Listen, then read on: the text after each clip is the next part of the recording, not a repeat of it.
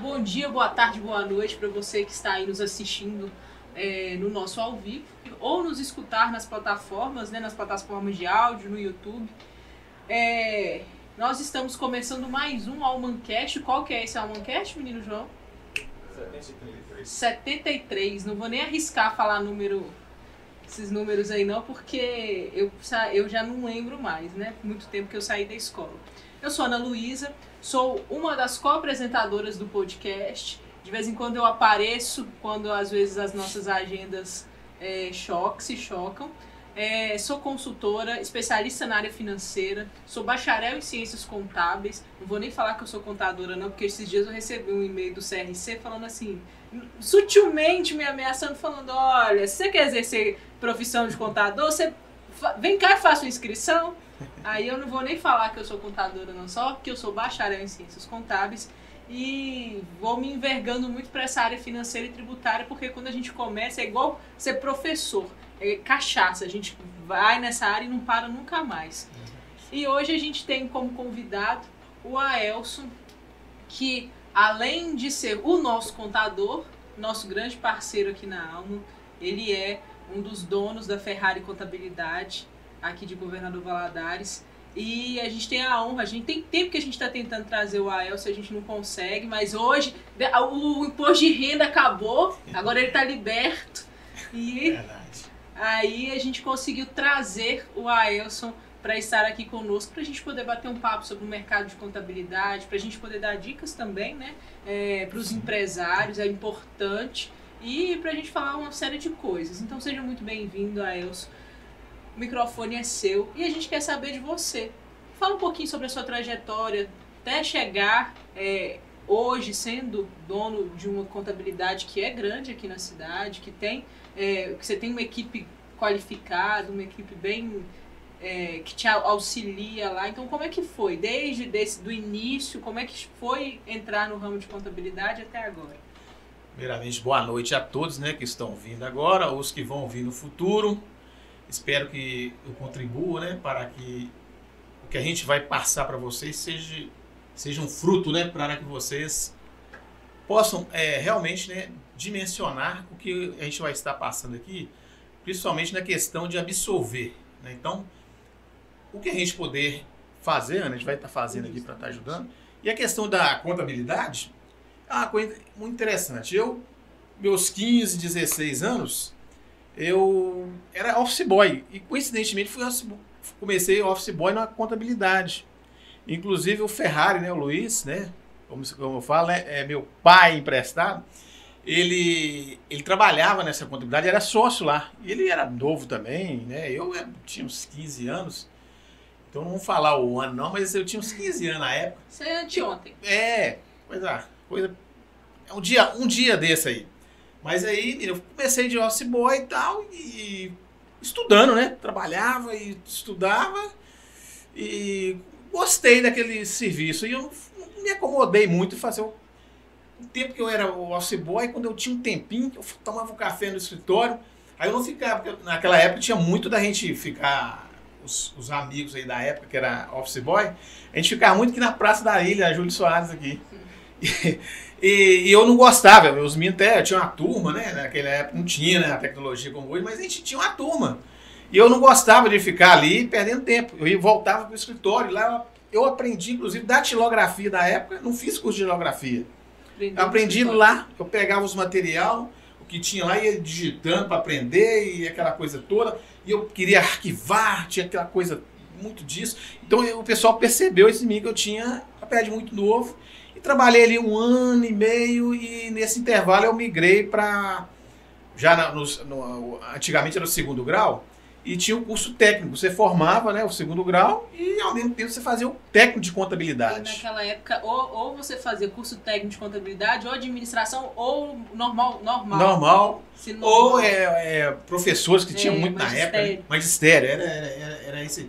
E eu caí, entrei de cabeça, não, fazer de contabilidade, que trouxe todo. E foi assim. Mais ou menos a minha, a minha vinda né, para o ramo de contabilidade foi fruto disso aí de trabalhar no escritório e eu gostava de ver que tanta gente, né, não tinha computadores ainda, né? Mas é, eu me empolguei e fiz o técnico. E futuramente formei, né? Aí já graduei em ciências contábeis, já estava trabalhando no escritório. Inclusive o Ferrari, né? O Luiz, que, é, que hoje a Ferrari Contabilidade, ele, ele teve um tempo fora né, da sociedade, ele foi. Ficou em torno dos quatro anos, cinco anos fora e voltou para Valadares. E coincidentemente eu já tinha formado né, para técnico, estava trabalhando até no escritório, que era um pessoal conhecido dele. E esse pessoal falou de mim para ele: Ó, oh, tem uma pessoa que é muito boa, e me chamou. E eu fui para a área fiscal coincidentemente é a área mais, você como consultora sabe que é a área que mais demanda né, atualização, estudar. E como eu gostava de realmente, fui, e tinha uma pessoa lá que, assim, nesses dois anos que eu fiquei nesse outro escritório, que me. que eu aprendi, né, com ele, e até o Paulo Werneck, ele, ele era muito. Ele gostava muito de estudar e eu, ele viu que eu também tinha a sua idade de querer estudar, não ficava acomodado, então eu ficava muito colado com ele na, na área fiscal, ele era o chefe lá, e, e nisso, menino, fui desenvolvi, graças a Deus, né, e o Ferrari veio, me chamou, e nessa época ele tava nesse, tinha voltado para o escritório, o escritório, o escritório era pequenininho ainda, né, tinha retornando tudo, e aí fiquei com ele, e, e aconteceu de uns 10 anos para cá, eu já comecei a fazer parte mesmo da sociedade, né? O Ferrari também já está se, se, programando para ficar mais solto, né? Como se diz, é meio que aposentar, não aposentando. Mas aí teve a confiança, né? Graças a Deus, a gente fez também por onde, né? Eu, eu vejo isso também, ele sempre fala isso comigo. E a Ferrari Contabilidade se desenvolveu nesse intervalo, esse tempo foi passando e a gente tá aí, né? Hoje já se passaram aí de, de entre faculdade, formar mais de 10 anos e, e entrei para a sociedade, estamos na luta, né? A luta é grande, né? A gente sempre fala, né? Todo lugar, todo grande trabalho que você faz, seja é, na área de serviço, na área de comércio, né? indústria em si, enfim, tudo tem concorrência, né? Mas a concorrência você ele pode eliminar e deve eliminar com o seu trabalho. Então, se você é, dedica, se dedica, você vai realmente vai sobressair ou se manter no mercado, né? Que é o negócio tem que se manter no mercado também. E o serviço de contabilidade é um serviço de confiança, né? É, e quando o Aelson fala que o Luiz está aposentando, mas não está, é mentira. O Luiz está aposentado, que a gente faz festa o dia que a gente encontra com ele lá no, no escritório. O Luiz quase não aparece mais. Aposentou mesmo. Mas você está falando questão de confiança, isso é muito sério. E eu falo isso muito para todo, dentro do meu curso, né, do curso da área financeira e tributária e eu sempre falo que o contador ele tem, ele tem dois papéis na vida do, do empresário. Ele vai escolher um desses papéis. Ou ele vai alavancar a empresa, ou ele a, consegue destruir tudo e ainda bate o último, o último prego. Como que, como que você vê isso em relação ao contador, a confiança e a empresa? Tá. É, eu sempre brinco lá, né? O contador, hoje ele não é só contador, ele é psicólogo, né? ele é, é, é, médico, ele é, enfim, é tudo. Né? Tivemos até a questão da, da pandemia, que interessante. Um dos ramos que não pararam, nem podia parar, foi a contabilidade ali que gerava a folha de pagamento, o imposto para o governo. Então nós tivemos, né, é, com a pandemia, aquele troço, que a coisa toda, morrendo muita gente, nossa cidade, né, é uma cidade que destacou muito a questão da pandemia de, de mortes, né?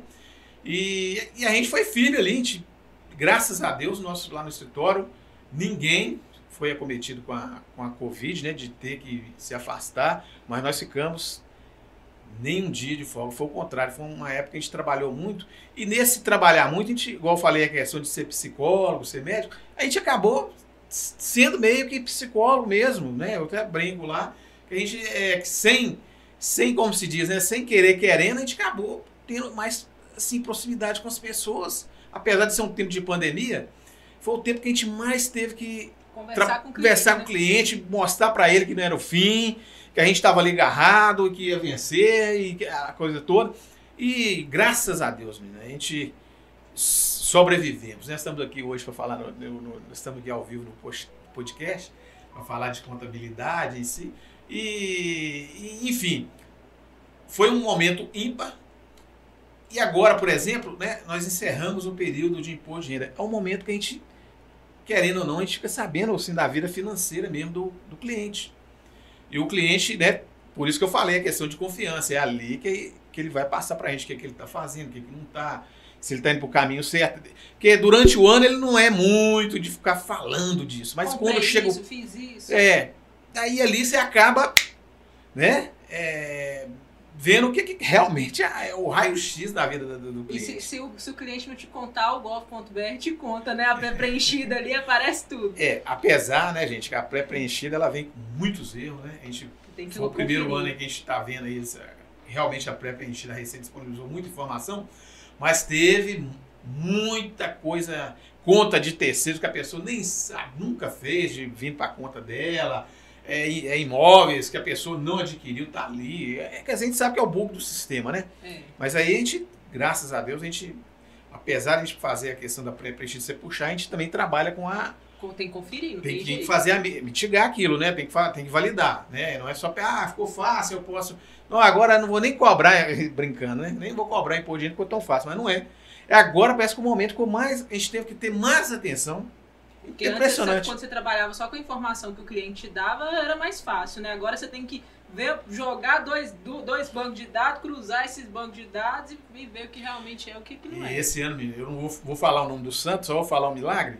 Teve um cliente nosso que ele chegou lá com as informações, igual todo ano, né? Mandou, mandou e sempre manda e não vai lá, né? Aí esse ano, como com a pré-preenchida, eu, a gente acabou pegando as informações de cartório, de até mesmo de contas, né? De bitcoins, e aí ele não falou nada. Eu fui e falei, ah, tô precisando falar com você, porque nós estamos com a, situação aqui da Receita Federal. Aí ele. A Receita, Rapidinho é. Receita Federal, seu imposto de renda aqui. Ah, mas eu mandei tudo, não, eu vou te mostrar aqui. Aí chamei, esse cliente esteve lá com a gente. E aí eu comecei, né? A gente começou aquele bate-papo, aquela coisa toda. E eu comecei a falar, rapaz, não é que é o negócio da Receita? Eu falei, Não, não é que a Receita intimou, mas eu puxei umas informações e tem, tem esse bem aqui, tem uns bitcoins, e tem umas aplicações aqui que você não me passou. Nossa senhora, aí coça a cabeça. Uau, rapaz, então estão cruzando, é realmente. Aí, né, a gente teve que falar até mais sério, ó. Isso aqui é coisa que você, você não pode esconder. O contador é igual um médico. Se for um médico esconder, ele não vai te diagnosticar. Né? Eu, é, aí a- ficamos lá uns 40 minutos e conversando aí, já foi me falando outras coisas, abrindo, aí realmente ele. E graças a Deus era um, era um cliente que tinha um lastro, né? Quando eu falo lastro, ele tinha como justificar essa movimentação na declaração dele. Mas era uma coisa que eu poderia, a gente poderia omitir por causa dele, mas que ele poderia se cair na malha e ser autuado, que é, é uma forma da Receita de autuar se você não declarar. Você é obrigado a declarar. A lei é muito clara contra isso. E a gente orienta, e por isso que a gente pergunta. Então, por um lado, né, é a questão da, da pré-preenchida, né, ela tem esse- teve esse benefício desse caso, mas teve muitas situações que realmente puxaram informações que não tem nada a ver com o cliente. E a função do contador é orientar. Aí, aí vem, né? É toda aquela questão que a gente escuta muito. Contador, contador faz coisa errada, contador gosta de falcatrua. Ah, eu fiz isso errado. Por que meu contador não me falou? Mas o contador, ele, te, ele, ele tem a obrigação de te avisar, né? Então ele avisa. Mas quem é que toma a decisão final? É o, é o dono do próprio comércio, do próprio empreendimento. E, e hoje uma coisa que a gente faz muito lá no escritório é quando a gente orientar, né, uma situação, a gente documentar com e-mails, hoje o WhatsApp, né, é, até mesmo lá no futuro nós somos mortais. Se eu não tiver aqui ou se o cliente estiver ali e acontecer de, de ter o fato, né, de vir à tona de alguma coisa, de informação, se quiser, né, falar que é o contador, pelo menos a gente vai estar documentado, a pessoa teve ciência, a pessoa não fez, mas pelo menos ciência a gente deu. Né? É, mas graças a Deus, né, é, a gente, nesse ramo contábil, é um ramo né, de sempre estar estudando, a coisa sempre que a gente faz, né? Estar estudando. E sempre, né, Ana, você tem a parceria com a gente lá, sempre tem coisa nova que você pergunta. Às vezes a gente também não tem aquilo pronto, mas a gente corre atrás. A gente, então a, a gente tem né, assinaturas, né? E tem parcerias também com outros outras informações precisas, né? Porque na internet você pode buscar, mas nunca você pode acreditar naquilo ali. A gente sabe que muita coisa é meio que informar, né? É a falsa informação, é o meio a verdade. Então a gente procura na fonte, tem a lei, tem o decreto, o que for, tá ali, é atualizado, né? A gente tem essa informação e, e como disse, a gente tem que estar sempre estudando. E, aí, ser contador é uma profissão que a gente tem que gostar, tem que ter a vocação, é, empreender, né? A gente acaba também, lógico, nós somos empreendedores também. E ser empreendedor no Brasil. E ser, é... ser empreendedor no Brasil, estando num segmento onde é, existe essa guerra por preço. Como que, como que você lida com isso? Porque a gente vê que esse mercado de contabilidade, hoje a gente tem um perfil diferente de contador do que a gente tinha quando você começou lá atrás, como, como boira da, da, da contabilidade. Então, já é um perfil totalmente diferente. Como que está esse mercado hoje? Como que você vê esse mercado de contabilidade hoje? É, então, a questão de, de valores, né?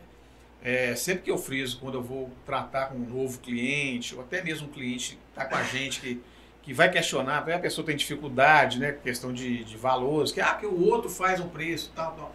Aí você também você tem que se impor, não é ser arrogante, mas você tem que mostrar para ele por que, que ele te paga aquele valor também. Você tem que dar retorno para o cliente. Então você tem que estar, tá, você tem que tá meio que com o cliente na mão, mostrar para ele sempre relatórios, né? Você está sempre orientando, sempre é, disposto, né? Com é, ele te pediu, você está pronto para atender, a contento, né? Você não não fica é, não é aquele contador burocrático, né? Ah, eu vou anotar, vou, vou ver, depois te falo. Não, o cliente pediu, o cliente te te solicitou, o que for, você está sempre ali do lado dele. Então, até isso te ajuda na hora de se tiver um embate desse. Ele vai pensar 10 mil vezes antes de tomar uma decisão até de sair por carro de preço.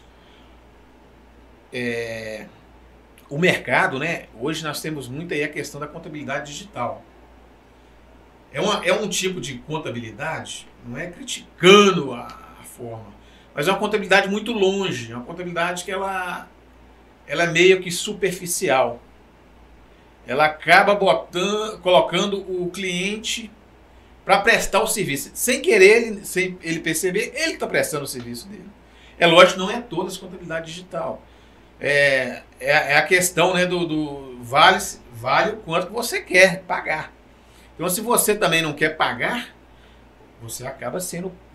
E vou ser sincero, você está fazendo o serviço e achando que está sendo feito por terceiros, mas você que acaba levando aquela informação, ele vai só migrar aquilo ali, vai te dar ali um resultado, você não vai entender bolufas nenhuma daquilo, você não tem aquele contato, você não tem aquela segurança até de tomar decisão. Sempre eu falo isso, o contador com o empresário, eles têm que estar bem alinhados, até mesmo porque se ele vai adquirir um patrimônio ou se ele vai resolver é, desfazer de, alguma, de algum patrimônio, ou se ele vai expandir o, o, negócio dele, ele tem que fazer conta. Ele tem que estar ali seguro. Será, será que eu posso dar esse passo mesmo? Eu, recentemente, um cliente nosso estava querendo adquirir uma franquia. E aí, o que, que a gente fez? Vamos, vamos estudar ele falou, eu tô adquirindo. Ele falou assim, já tô adquirindo a franquia. É sempre tá, assim que o cliente chega. É, já né? chega, vai, opa, opa, peraí, peraí. Mas como é que é a franquia? O que, é que é? Ah, não, o ramo de chinelo, diz que vende tanto lá no shopping, você tem que vou colocar a loja no shopping. Então, você já levantou quanto você vai pagar de aluguel no shopping, condomínio? O que, é que você tem que investir de, de, de estoque? O que é que tem que gerar para você se manter mensalmente dentro do shopping, do seu empreendimento? Que número de funcionários? Ah, não, mas a pessoa. Mas falou, mas você já pegou para. Pra, você você colocou, você anotou alguma coisa? Tem alguma coisa para mostrar? Não tinha nada. Não tinha nada. Aí eu respirei, mandei ele respirar. Já assinou? Não, ainda não assinei não, velho. Então, então aí. ó, beleza. Vamos fazer conta. Sentamos, fizemos toda a matemática. Ele viu que foi, era inviável. A franquia exigiu X número de funcionários para um determinado metro quadrado que é a loja dele. Fomos saber do preço ali do, do mensal do condomínio com o shopping. Muito caro. Eu falei para ele, ó, você vai ter que, você tem que ter uma margem de lucro de 300%. Se você girar, para você conseguir pagar a conta, tem uma retirada. Que, que você... E aí? E tal, ficamos, né? Depois de mostrar, fazer gráfico, mostrar para ele projeções para frente, o que, que ele arrecada de imposto, qual o sistema melhor de tributação. Aí ele chegou no denominador que não deveria Compra. comprar essa, essa franquia. E hoje, né? Isso já tem já uns seis meses que aconteceu isso. Nós estamos em junho, né? Podemos dizer, no início de ano.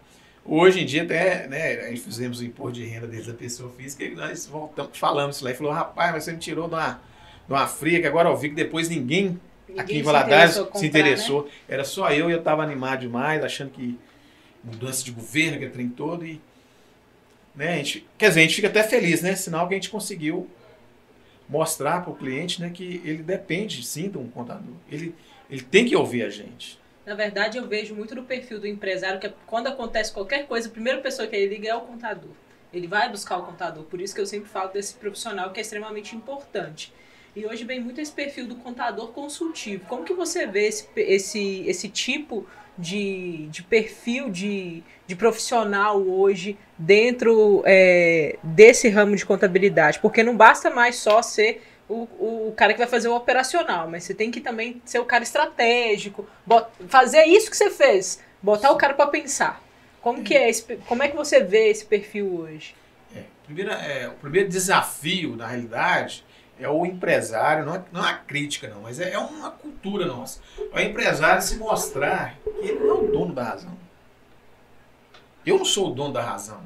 Como contador, eu busco também informações eu, eu corro atrás de informações, estudo, né? tiro um tempo para estar tá sempre lá no escritório, para estar, tá, apesar das demandas diárias, né, que é muitas, a gente tira um tempo, a gente faz um sacrifício a mais para pegar, porque a gente tem que estar tá bem informado, até para ser um consultivo aí, esse contador consultivo, esse contador parceiro mesmo.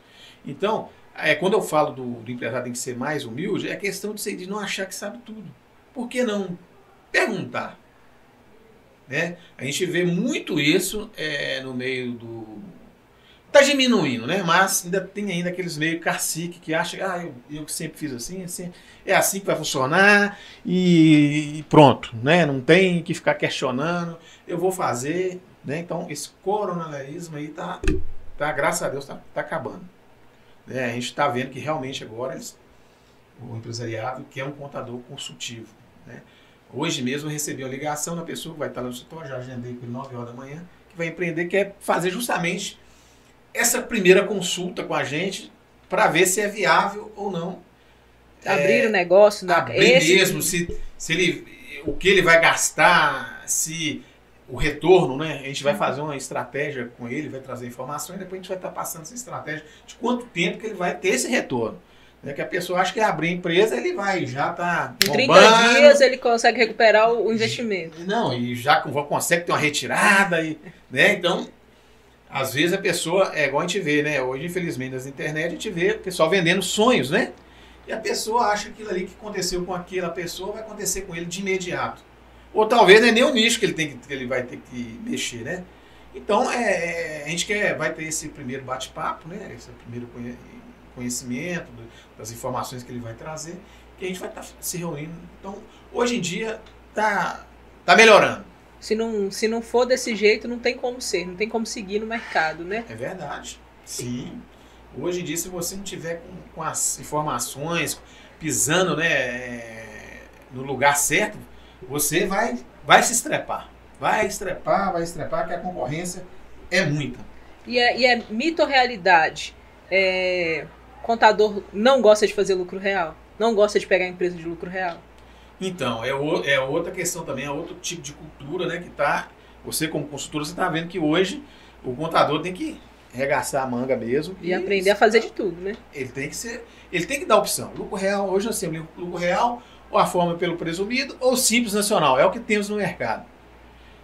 Nem tudo, nem todo nicho vai ser bom o simples. Nem todo nicho vai ser bom lucro real nem todo nicho vai ser, bom o presumido. Então, você tem que fazer o comparativo, né? E, e aí você mostra para ele, o que, que, que você quer? Você quer ficar mais exposto perante a fiscalização? Você quer é, ficar mais light, em, em, entre aspas? Então, nós vamos, vamos trabalhar aqui no que você acha que, que é o seu perfil, o que você quer pelo momento. Igual acontece muito da pessoa, da, de ter cliente lá no escritório, né? Até mesmo é, vem até cliente de fora, é, vem já, ah, eu quero ser lucro real porque eu ouvi falar para lucro real. Aí, aí você senta, como é que você, de onde você tirou, por que, que você vai ser lucro real? Do seu ramo de negócio? Ah, porque fulano falou comigo, aquela coisa toda que você já sabe como consultor aí, vocês a gente pega muito, né? Pega Quero muito. ser lucro real, é, aí um você vai ver o cara não tem um, a mínima estrutura para ser lucro real. Não, e, e, até mesmo o segmento dele nunca vai poder ser lucro real, porque a margem é, é altíssima. É altíssimo. Ele acaba é, não se atentando a isso, acha que nunca está dando lucro. Mas por quê? Justamente, ele não tem uma, uma consultoria, digamos assim, para saber o que, que realmente ele está ganhando. Às vezes, já aconteceu o caso lá no escritório, o cara, não tô ganhando, não tô ganhando. Aí você, né, você, você mexe com o imposto de renda, você mexe, você pega o balanço da empresa, ó, ó, você não tem em cash, não está no seu banco, mas você tem hoje, você tem um, um patrimônio X, uma estrutura X, um investimento X que você fez. Olha o estoque aí. Olha o aí. seu estoque, quando tem estoque, né? Que é um cliente que tem estoque. Olha o seu estoque. Quando você começou, o seu estoque varia. A gente até brinca, ela faria X dólares, né? Com Valadares a gente fala muito de dólar. Hoje, olha o que, que você tem em dólares, né? Aí a pessoa acaba se... Ele abre a mente dele para ele ver que ele talvez ele quer ver aquilo que está no banco, aquilo que está na, na mão dele. Não, você tem o ativo seu, ele é enorme. A sua estrutura, a sua empresa hoje, se você abrir a boca para querer vender ela, quiser parar ou quer passar para frente, ela vai X milhões. Aí que você consegue também, né? É uma forma, mas por quê? Porque você está antenado, você está realmente habilitado em dar, a falar o que você com propriedade, o que realmente aquele cliente ali está precisando ouvir. Está precisando, talvez, até abrir a mente dele. Que ele vê o outro falar, ele acha que o dele também é a mesma coisa, mas não é. Então, essa questão do contador que não gosta de lucro real, o contador que não sabe fazer lucro real. É. Que não quer trabalho. Ou eu, eu conheço amigos que você fala, eu só quero mexer com empresa, que é MEI, que é simples nacional microempresa, porque eu não quero ter trabalho com, com, com o fisco federal. É o grande gargalo, né? Ah, não quero ver a Receita Federal me, me encher o saco. E o cliente também não quer pagar, não sei o quê. Realmente também acontece. Tem cliente que quer muito, mas não quer pagar. Então, aí a gente né, como diz, a gente até põe a mão palmatória para também que certa situação não é só o contador também. A gente conhece que tem empresário que quer as coisas, mas também não quer pagar. Não quer pagar, pagar, por aquilo não que quer né? valorizar, né? E às vezes tem contadores que se autodesvalorizam. Né? Qualquer coisinha que chega perto dele, ele, ele pega um serviço, uma tabela lá, totalmente fora do mercado. Só para ter o um cliente. Só para falar que tem cartela de clientes. É. Né? Às vezes é melhor você não ter o cliente, o X valor, do que você ter ali aquele cliente, o valor você está prostituindo o mercado nosso. Isso é, é ó, desvalorizando. Que isso é muito ruim. Não, demais. Você falou que tem contador que gosta de trabalhar com MEI. O MEI precisa de contabilidade? Vamos falar um pouquinho de MEI? Vamos. Ó, o MEI é o seguinte, o MEI, primeiro eu quero falar o porquê que surgiu o MEI. É, aqui em Valadares, né, é, no Brasil em geral, né? Nós temos, nós, vamos dizer a palavra camelôs. E esse povo não recolhia INSS, esse povo não tinha nada, se adoecesse, né? Não tinha nenhuma segurança. Nada, nada, nada, nada. Então, é, é, esse grande, são milhares, milhões e milhões de, de, de, empreendedores, né? Que eram empreendedores informais, né? O MEI veio para formalizar. Essa é a intenção do governo. Porque esse povo, quando eles precisavam do INSS na Seguridade, o governo acabava tendo que, que tá na Constituição, o governo tem que abarcar esse povo e tem que, pelo menos, dar um salário ali para ele, se ele cair numa doença ou cair na, né, na fraqueza, vai ter que, vai sobrar para o governo. Então o governo, né, ele pensou nisso e trouxe, né, a questão do microempreendedor individual, que é o MEI, né, que a gente fala. E, e o MEI veio justamente para isso. Primeiro, para que esse povo tenha um INSS que esse povo, daqui a 15 anos, igual a legislação do, do INSS, existe pelo menos 15 anos de contribuição, ou 62 no caso de mulher, ou 65 no caso de homem. Vamos falar da, da, da atualidade hoje. Então, que esse povo no futuro, pelo menos, tenha a contribuição e ele pagou por isso. É uma forma de você trazer da informalidade para a realidade, como se diz, né? esse povo ser é, reconhecido no IBGE. Né? E isso ajuda o país é uma forma do país. Até para o país ter, ter, ter tomar decisões. É, ter né? informação para poder fazer políticas públicas, para poder melhorar né? Justamente. a lei. E, e, e, o melhor assim, que eu vejo a questão do MEI é que a pessoa se sente que realmente ele produz para o país. Ele é um. Ele não é mais um João Ninguém, ele é, uma, é um CNPJ. E que se ele programar, se ele for um, um, um microempreendedor organizado, quando eu falo organizado, é um microempreendedor que ele ele vai procurar um contador. Mas por quê? Precisa do contador para ser o MEI? Não. Eu falar para você que precisa, precisa, precisa. Tem obrigatoriedade ah, como tá as outras empresas, né? É, não precisa. Mas se a pessoa quer se organizar, ele deve sim procurar um contador. Porque ele, lá dentro do MEI, só para você ver, dentro do MEI, ele pode ter uma distribuição de lucro, mas como é que ele pode ter distribuição de lucro para justificar até uma renda maior para ele numa declaração de imposto de renda? É ter da contabilidade. O governo permite que o MEI repasse para o seu, seu titular, né? Que no caso é, é a pessoa que é o. É a pessoa física, né? O é, CNPJ passa para o CPF. Transfira isso de forma legal. Né? A maioria dos MEIs são prestadores de serviço. Às vezes a pessoa acaba misturando, né? Infelizmente, CPF com, com CNPJ e aquele troço todo. Recebe um pouquinho no CPF, recebe no CNPJ. E no final no... das contas, ele não sabe o que, que ele está ganhando. E se ele tiver uma, um contador, uma contabilidade fidedigna ali que vai auxiliá-lo, ele vai, ele vai se sentir seguro e ao mesmo tempo ele vai se planejar. Se ele precisar de um cadastro no banco, ah, eu quero pegar um dinheiro no banco e tal. Se o cara não tem um lastro, não tem nada, como é que o banco vai emprestar para ele? Como é que é, a instituição vai é, entregar nas mãos dele um X valor, sendo que ela não tem, ela não sabe. Ela não tem garantia, garantia nenhuma que ela vai receber aquele dinheiro. E hoje tem o Pronamp, né? O MEI, quem é MEI pode participar desse Pronamp, o banco pode emprestar. É um grande valor? Não. Tem uma linha de crédito lá de valores, dependendo, né? o banco vai avaliar. Mas é, é um dinheiro barato, com, é, a gente fala, né, com prazos, né? A gente fala até uma gravidez, né? Tem nove meses, até a situação hoje é 12 meses, né? Para você começar a pagar. Quer dizer, é uma forma de você pegar um dinheiro com juro barato, né? É uma, de uma forma legal, sem precisar ir atrás de uma agiota, né? É, e você tá investindo no seu próprio negócio com esse dinheiro que você vai produzir. Você vai ter X tempo aí para pagar, você vai decidir lá, nove meses, 12 meses, para começar a pagar. Isso vai ter esse tempo de investimento para você produzir com esse dinheiro e multiplicar. É isso a intenção também do governo. Para ter também a condição de pagar, né, depois. Ele vai se multiplicar. Ele pegou lá, nos pegou, pegou 10. Se ele for um bom, ele saber administrar aquilo, daqui a um ano, aquilo pode virar 20.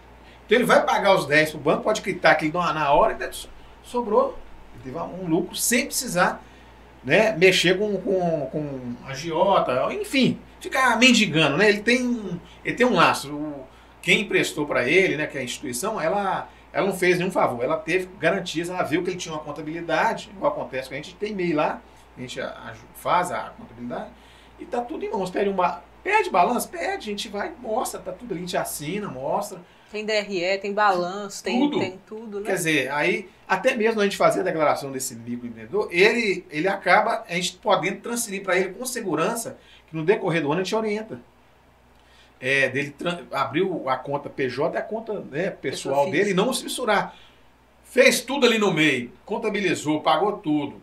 Transfere para o seu CPF, ali nós vamos contabilizar como distribuição de lucro, não paga imposto nem nada, e ele vai ter uma renda legal perante a, a receita, perante as instituições né, que ele precisar, até mesmo para ele conseguir é, adquirir algum patrimônio, algum patrimônio no futuro. E, e aí, só para enfatizar, isento de imposto de renda. Distribuição de lucro é isento de imposto de renda. Então, a gente vê aí é, vários empresários, só essa dica de ouro, né? Vários empresários que têm Prolabore declarado, só declara aquele pouquinho lá no Prolabore, mas retira muito, muito da mais. empresa, muito mais é, tenha seu Prolabore registrado, mas peça também, faça no final do mês, converse com o seu contador, senta com ele e fala, vamos fazer uma distribuição de lucro de tantos mil, de tantos reais que seja, é, para mim todo mês, porque aí quando chega nesse período que a gente tem que ficar declarando imposto de renda, é, você não vai ter que. Você, provavelmente você não vai ter imposto a pagar, porque ele é isento. A é, empresa uma, já pagou o imposto. Uma dica né, que a gente dá sempre para o microempreendedor, ou o empresário em geral, que ele, essa questão do segundo lucro, que ele faça pelo menos duas vezes por ano.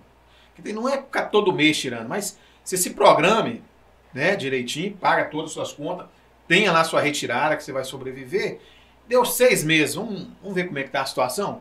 Posso pegar um valor a mais, além da minha retirada, que é a distribuição de lucro? Aí sim, para você também não descapitalizar seu, seu CNPJ. Senão a pessoa também acha que ah, vou comprar aquilo, vou comprar aquilo, depois que precisar né, para o empreendimento dele, que é a, que a galinha dos ovos de ouro ele já matou ela. Não tem como. Aí tem que correr atrás de. Né, que a gente já sabe de empréstimo, ou fazer loucuras aí, ir pro mercado aí, e atrás de idiotas e outros aí. É, porque a gente sabe muito essa questão, né? A gente, eu sempre falo isso em todas as vezes que a gente vem falar sobre a área financeira, a gente, a gente fala sobre a pessoa física e a pessoa jurídica. pessoa jurídica ela tem que sobreviver, porque ela que paga suas contas enquanto pessoa física. Só que a pessoa jurídica ela precisa desse recurso. Não tem como ficar sangrando a pessoa jurídica o tempo todo. Tem que cuidar muito bem dessa pessoa jurídica, reinvestir, deixar o negócio saudável. Aí sim a pessoa física começa a ter os seus rendimentos aí. E maquininha de cartão, Pix para MEI, como é que como é que o MEI tem que gerenciar isso? Pois é, é eu sempre eu, a gente sempre fala, né, não existe almoço grátis, né? Quando veio o Pix, né, é, me, me, me, despertou, né?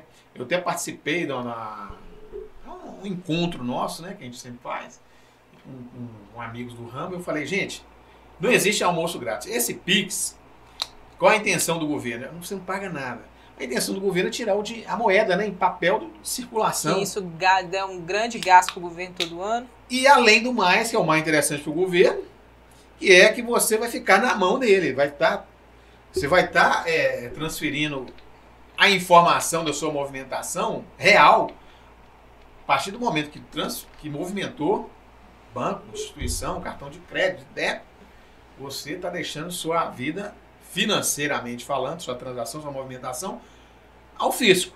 Então, se hoje com o Pix, né, já que o dinheiro está acabando, você tem que o, o empreendedor, né, o, o, MEI, né, que é, infelizmente é, às vezes a gente eu converso com muitas pessoas aí, eles não estão nem aí, mas pode se preparar que a receita, dia que ela vier, que ela jogar a rede, ela vai pegar os peixinhos menor.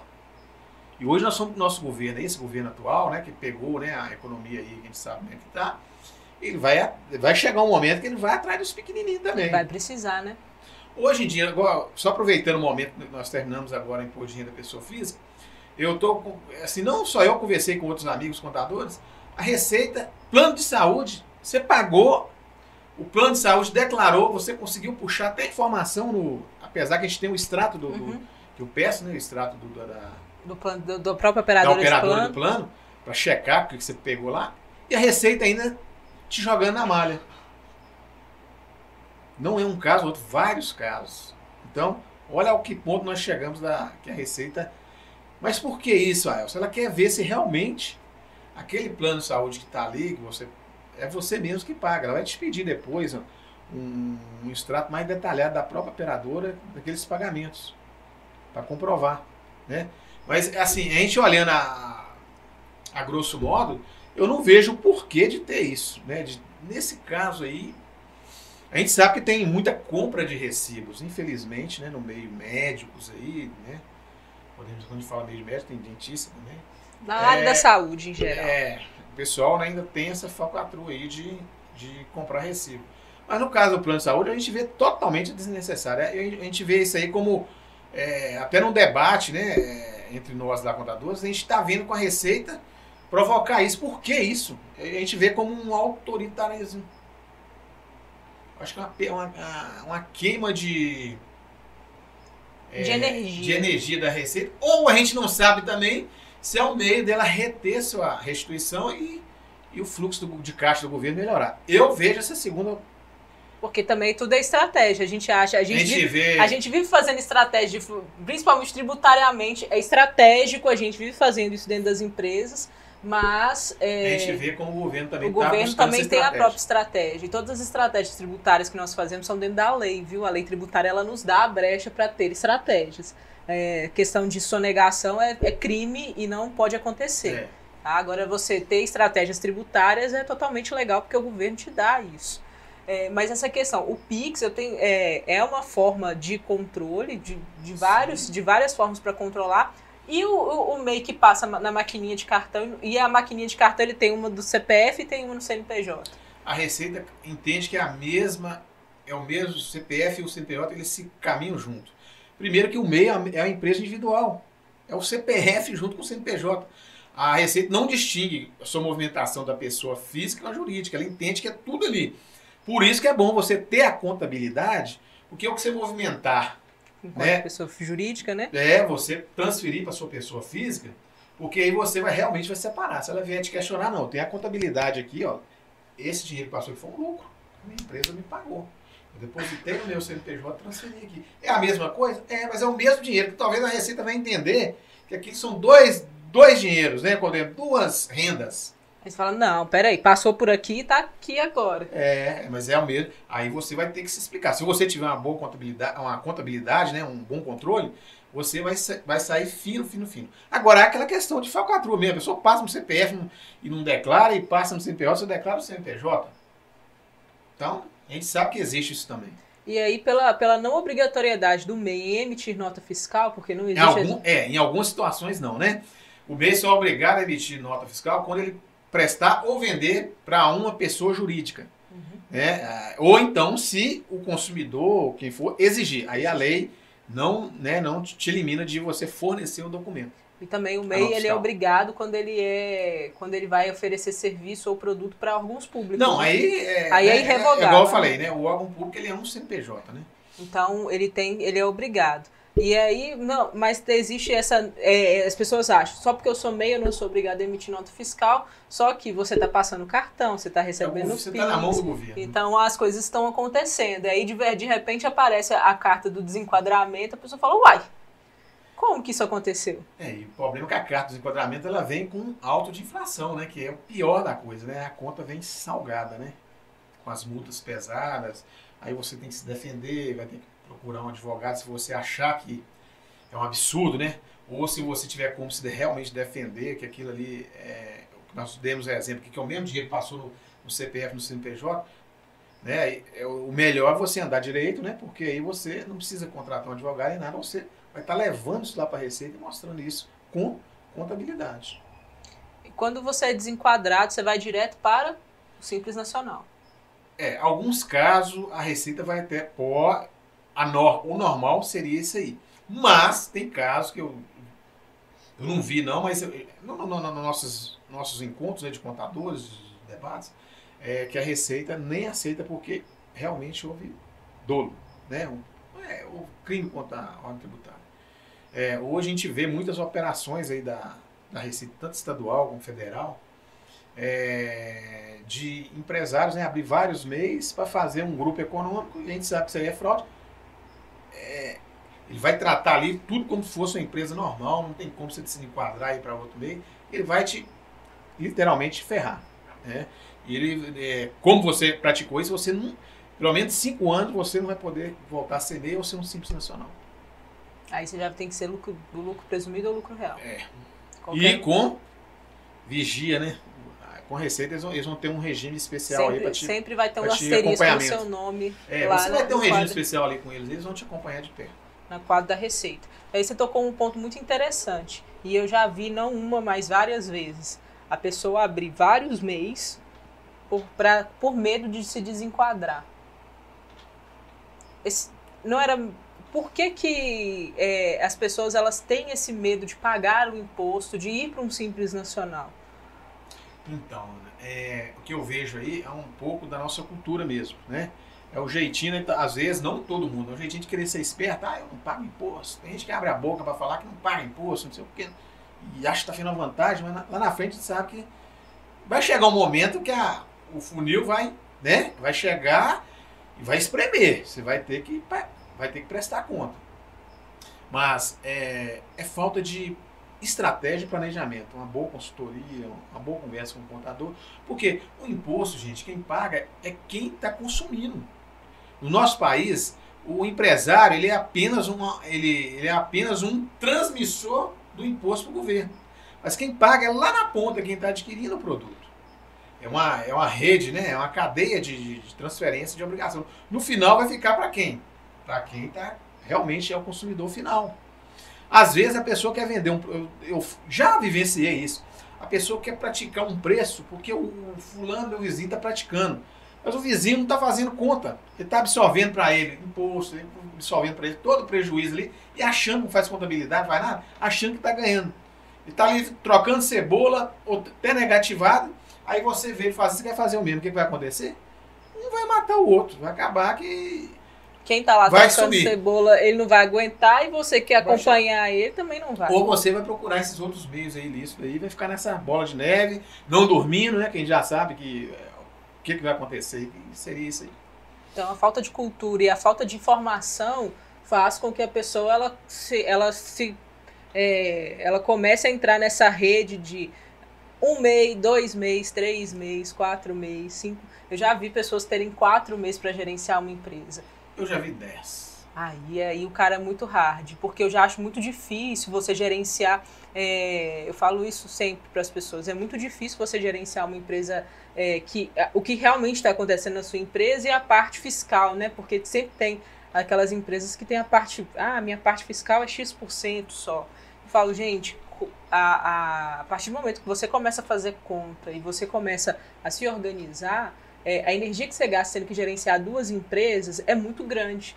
Então, essa energia, se, se você colocasse ela para poder gerenciar de fato, é para poder é, trabalhar o comercial da sua empresa, melhorar produto, melhorar serviço, é, você conseguiria crescer. Agora, quando você. Aí você gerencia. Eu acho que gerenciar meia é a mesma energia que você gasta, né? É. é então, é igual a gente estava falando, é questão de, de cultura, né? De, de. Eu penso assim do, do empreendedor, né? Do empresário em geral é de é, trabalhar dentro da legalidade. É ter informação para depois, para saber o que está fazendo. A gente vê muita gente brincando de ser empresário, brincando de, né, de empreender. Infelizmente. É uma, nós estamos falando aqui de MEI, né? Eu até lembrei de uma situação que eu até ajudei a pessoa sem. Assim, é, é, até brinquei né, com essa pessoa. Ela é, era uma. É, um casal, né? Que é, eles não tinham filhos. E eu até brinquei com o marido, né? O marido, nós somos muito amigos. Eu falei com ele, falei, ah, por que você não abre um meio para sua esposa? Ela fica aí te ajudando, ela que faz a, né? Paga um INSS para ela, deu um guarda, se ela acidentar, né? Aquele jeito de a gente falar. E, e tal, falei com ele. Você acredita que passou exatamente dois meses ela engravidou? Eu não tinha um MEI. Não, tinha feito. Aí tinha feito, tinha feito MEI. Aí passou dois meses, tinha tinha, estava grávida, descobriu que estava grávida. E tinha é, um mês e uma beiradinha. Então, aí o que aconteceu? A pessoa, pelo fato de ter o MEI, no caso da, da mulher, ela tem o auxílio maternidade. Quatro meses, né? salário mínimo, mas já ajuda. E justamente tem a carência, que é 10 meses. Ia dar certinho. Quando a criança nascesse, ia dar certinho tinha as 10 contribuições. Entendeu? Então, é, são experiências, né? Quer dizer, ele nem estava esperando por isso, quer dizer, é um jeito né, da pessoa, é, como se diz, né? Que eu falei no, no, início, é um jeito da pessoa se sentir, né? Assim, eu né, fiz alguma coisa boa, eu tô, eu tô me pagando aqui, eu tenho a criança, né? Eu tive a criança ó, quatro meses de, de um salário e vai trabalhar até mais tranquilo, né? Assim, sabendo que tem essa segurança. Eu falo, eu falo é. muito isso, que o MEI ele veio principalmente para isso, para mostrar que você que tinha sua barraquinha ali, você achava que estava na ilegalidade, hoje você é uma empresa, você tem um CNPJ. É, é igual, é, tem um caso assim, eu não venci, mas eu fiquei sabendo, né? É, a pessoa tinha acabado de abrir o MEI, pagou a primeira prestação e teve um acidente e morreu. Como ela tinha pago a primeira, por fato de ser morte, né? Uhum. Aí, com, com um pagamento, a família ficou cobertada pelo menos com um salário mínimo. E era uma pessoa que não era de contribuir. Né? Então, quer dizer, são, tá vendo? São detalhes, né? Às vezes a gente fica preso aí, nós estamos falando aqui da questão de imposto tal, distribuição de lucro, mas também tem um lado social aí, de, né? Um, a gente falou de microempreendedor, tem uma pessoa que realmente o meio dele é para um salário mínimo, mas que ele, né, ele tem uma segurança. Então, e dentro da contabilidade, nesses todos esses anos seus de, de experiência, qual que foi a situação mais inusitada e maluca que já, você já passou sendo contador? Que você pode contar que não vai dar cadeia para ninguém. Não, é, é, é, o seguinte. A... Nós não sei como é que tá nosso tempo aí, mas é... quem fez não foi eu, foi até o Ferrari, né? Eu, eu sou sócio lá.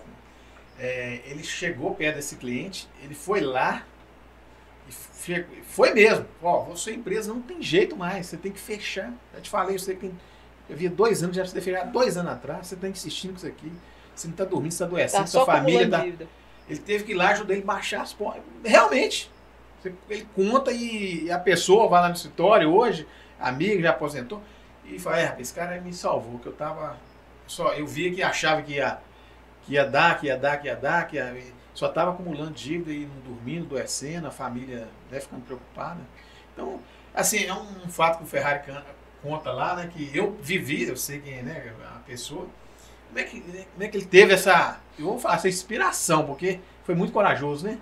É, e sem contar que eu falo muito disso, né? Que você, falou, você citou bem. É psicólogo, é médico, é amigo, é Sim. é conselheiro. E muitas das vezes é o profissional que vai lá e vai falar, cara, não dá mais. Não dá mais. É, eu, tô, eu tô aqui porque eu sou seu amigo. Vou perder o cliente, mas é, não tem como você ficar desse jeito. Eu, eu, eu escutei uma piada uma vez, idiota, ridícula, sobre, sobre isso. É, as pessoas falam que o coveiro torce para você morrer, para ele ter emprego. O médico torce para você ficar doente, para ele ter emprego. E o contador, ele torce para quê? A gente, a gente torce né, para a pessoa ser um bom empreendedor, né? Ser uma pessoa é, lutadora mesmo, que, que vai né, buscar informação, que quer, já que quer empreender, quer ser esse brasileiro né, que, como diz, não desisto nunca, que caminhe com a gente, procure a gente, seja, é, como se diz, pode ser o confidencial deles. A Elson, o contador hoje é um, é um profissional extremamente importante. Se a contabilidade, se os, todos os contadores do país pararem 30 dias, o que, que acontece com o Brasil? Já sabemos, né? Eu, eu falei aqui no exemplo da pandemia, não foi no início? Mas se, se, se a contabilidade parasse na pandemia, como é que ia gerar folha de pagamento, como é que o governo ia arrecadar seu INSS, como é que eles iam gerar aquelas informações de suspensão de, de pessoas que não poderiam trabalhar, que a atividade parou 100%. Como é que esse povo ia receber do governo essa, esse, aqueles, né, até dois salários quebradinhos que o governo pagava, é, né, uma parte da empresa pagava. Como é que o governo ia receber os ICMS, o ISS, o PIS, o né? Quer dizer, é uma classe, se, se a gente parar, eu, se o governo, eu, eu lembrei de né, uma questão quando eu comecei a entender de contabilidade, comecei a, na época de curso técnico, né, eu cheguei lá na, na, na, na no nosso professor de contabilidade mesmo, a matéria de contabilidade lá dentro tinha, eu cheguei assim, nossa, e falei assim, por que, que não é o governo que paga o contador e é a empresa que paga? Sendo que é ele que eu levo, a gente gera a guia para ele receber, o outro tem que pagar. E, eu, gente, a gente for analisar, tem, tem lógica isso. O governo deveria pagar nossos contadores, não o empresário. Fica aí meu. Seu, eu, eu, eu, eu, acho que é uma bandeira para levantar. Seu apelo para o CRC aí começar. O governo tem que pagar pelo menos um, uma o contador, parte. A gente, é, recentemente, agora falou que o, governo, que o governo deveria dar para os contadores um mês de férias, em termos de obrigações né, acessórias, e realmente é uma coisa que o governo tinha que parar. Só, um mês o, o contador fica dispensado de entregar informações dentro de prazo e vai dilatar isso aí durante o tempo. Ele tem uma férias. A gente sabe que a realidade é bem complicada. Você é, ser um contador ativo mesmo, aquele que é, gasta camisa, caminha ali. Se você deixar, você não dorme. Você, né? Não é que ah, está sendo mal profissional, não. É porque é, automático. Você é um contador que se preocupa, você quer o melhor para sua equipe, o melhor para seu né, seus clientes, você quer fazer o melhor, então você acaba se esquecendo um pouco de você. Eu falo por mim, tem que melhorar isso aí, mas é o que acontece. ah, Elson, foi excelente estar com você. É sempre um prazer te receber aqui na Alma, né? É, e, e, graças a Deus não é só para problemas. Então, todas as vezes que o Aelson vem no escritório é para é pra bons papos assim, Sim, nunca é para problemas. São ótimos, né? São proveitosos. E a gente falar um pouquinho sobre esse mercado de contabilidade é extremamente importante para a gente também conscientizar quem está escutando a gente. É, se você é MEI, se você é microempreendedor, se você é PP, se você tem empresa do lucro real, se você fatura um milhão por mês ou se você fatura 10 mil por mês, é importante você ter o contador é, ao seu lado, porque eu sempre vou enfatizar isso. Ele tem, ele tem dois caminhos: ou ele vai acabar com a sua empresa, ou ele vai fazer você ter sucesso, porque é o profissional é, é o profissional que, tá, é, que mais se interessa pelo sucesso da sua empresa, é o contador. Então, muito obrigado pela sua presença aqui. Sempre uma honra poder falar com você sobre isso e trocar é mesmo experiência, trocar ideia. É, obrigado mesmo, viu? Ah, eu, eu que agradeço né, a, a todos que estão participando e estão vendo a gente na live aí. É, estou muito feliz por estar aqui, Luana. Eu não vi na outras oportunidades, foi porque eu não quis, você sabe disso. E, e tudo tem um tempo, né? Acho que o tempo agora foi. É, você veio só porque o operador de máquina agora, a gente voltou com o operador de- da, da, da nossa live aqui, o menino João, né? Que, que, Coincidentemente é meu filho, né? Olha só. Só por isso que ele veio hoje. É, e eu tô tentando ver com o João se ele segue né, o caminho de contabilidade. A gente aí ele tá deixando gravado, João, pra, pra, pra você seguir o caminho da contabilidade. Ele tá deixando gravado, pra não ter dúvida, viu? João, João, no meio do ano. Ah, no meio do ano, nós já Já estamos no meio do ano. Mês que vem, João começa a faculdade aí, ó. É, ele falou isso pra mim, né? Agora tá nós estamos falando ao vivo aqui. né? Aí, toma. Ai, É, João. agora, agora acabou, João. Pesou mesmo. Não tem jeito, Agora não. Não tem jeito de fugir, não. Tem pergunta, João? Tem uns comentários aqui, o Alceu, a Ketsa. Né? O Alceu comentou sucesso, esse cara é fera. A Ketsa, dois especialistas juntos, certeza de sucesso. A Carla, boa noite, ótimo profissional na área contábil. Esses comentários. Olha aí, nossos, a gente tem muitos fãs, aí, tá vendo? É. Muito obrigado É. por todos os comentários. Eu, eu não posso encerrar sem falar isso aqui, né? Eu quero agradecer imensamente, né? Toda a equipe da Ferrari Contabilidade, né? Que vão estar. Agora eles estavam trabalhando quando começou a live, mas depois eu tenho certeza que vão ver também, as famílias. Em especial também a minha família, né? Os amigos. É, a minha esposa que está lá em casa, tenho certeza que ela está vendo. Meu filho, outro, o Henrico, né? É, tenho certeza que está vendo lá, minha quase nora lá, né? Que o João namora. Enfim, minha mãe, minha irmã, é, e toda a nossa cadeia aí de profissionais, né, amigos, né, parceiros aí na, no ramo de contabilidade, somos os lutadores. E é isso aí. Tem que agradecer mesmo, porque esse pessoal lutou nesse último mês, viu? Então, Verdade. É, é isso, pessoal. Muito obrigada pela presença de vocês que assistiram a gente. É, vai estar disponível, né? Se você não está vindo ao vivo, você vai conseguir ver o, o podcast pelo nosso canal do YouTube e escutar em todas as plataformas de áudio.